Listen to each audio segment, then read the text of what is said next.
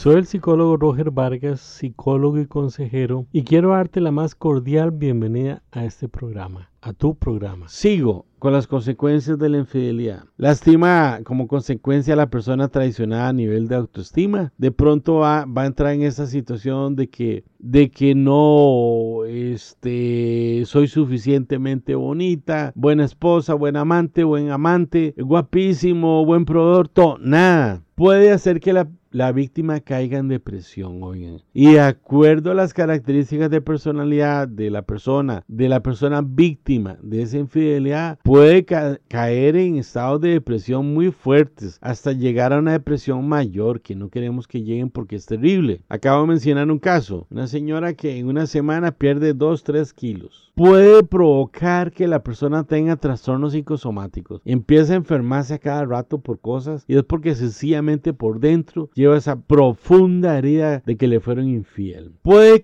eh, causar, y me estoy acordando un caso específico, un hombre muy joven, como unos 30 años, que la esposa le fue infiel y a partir de ahí él empezó a, a presentar una disfunción eréctil. Entonces puede ser que las infidelidades causen trastornos de tipo de disfunción sexuales. Hiere y lastima profundamente a, los hijos porque hizo una agresión también hacia los hijos. Muchas de las víctimas de sufrir una infidelidad experimentan culpa, se autoculpabilizan, piensan que, que, que que ellos tuvieron la culpa en parte o en gran parte. Y con eso hay que tener mucho cuidado, porque muchos de esos que se echan la culpa pueden entrar en conductas de riesgo, porque se sienten tan miserables de que fallaron en una relación de pareja pensando que ellos tienen la culpa, que pueden entrar a usar drogas, usar alcohol, o puede ser que entren a empezar a practicar con otra pareja sexo sin protección, casi como buscando un suicidio. Las mujeres experimentan un mayor estrés, es lo que dicen algunos teóricos. Mayor estrés psicológico, luego ser víctimas de una infidelidad en comparación con los hombres. Posiblemente este, la, la, psicología femenina permita eso. Tanto víctima como victimario van a experimentar estrés. Los dos van a, experimentar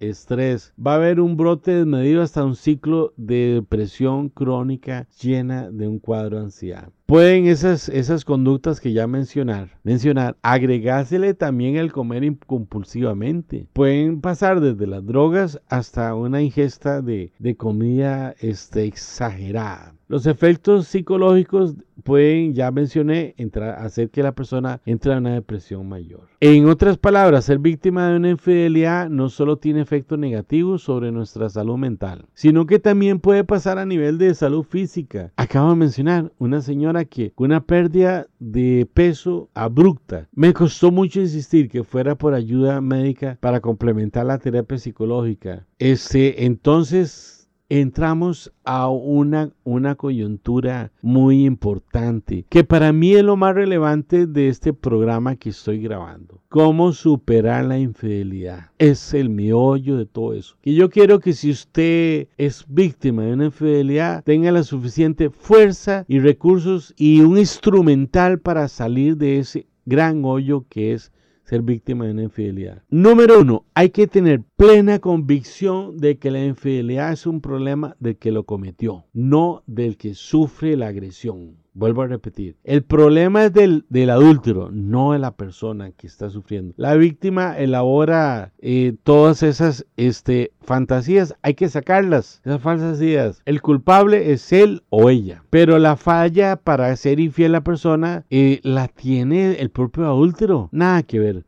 Lo demás son excusas y razonamientos. El que comete el acto de ser infiel siempre pierde. En lo secreto o en público es un perdedor, aunque puede ser que nunca se en cuenta de su infidelidad, es un perdedor. Ahora entramos a una situación que a un punto que la gente no quiere. ¿Por qué debo perdonar?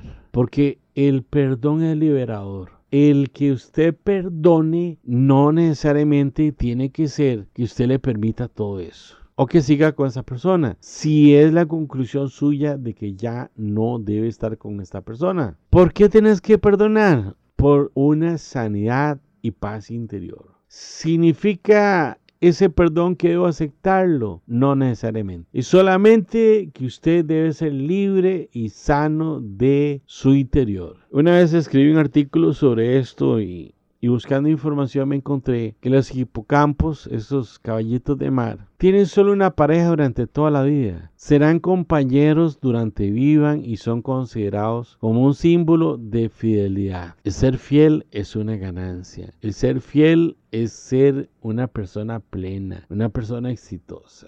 Quiero terminar con una gran frase de Soren Kierkegaard, el famoso filósofo humanista que ha enseñado tanto a nivel de conocimiento. Dice este hombre que, que marcó y es parte de la historia del conocimiento humano. En ninguna cosa la infidelidad más innoble y repugnante que en el amor. ¡Wow!